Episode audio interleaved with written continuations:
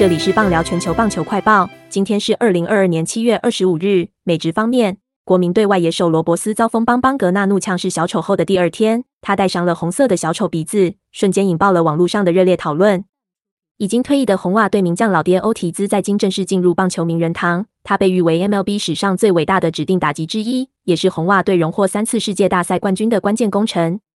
在跨入名人堂后，欧提兹为自己的故乡多米尼加发声，也不忘向自己待了十三年的第二故乡波士顿传达感激之情，在舞台上激动大喊：“波士顿，我爱你！”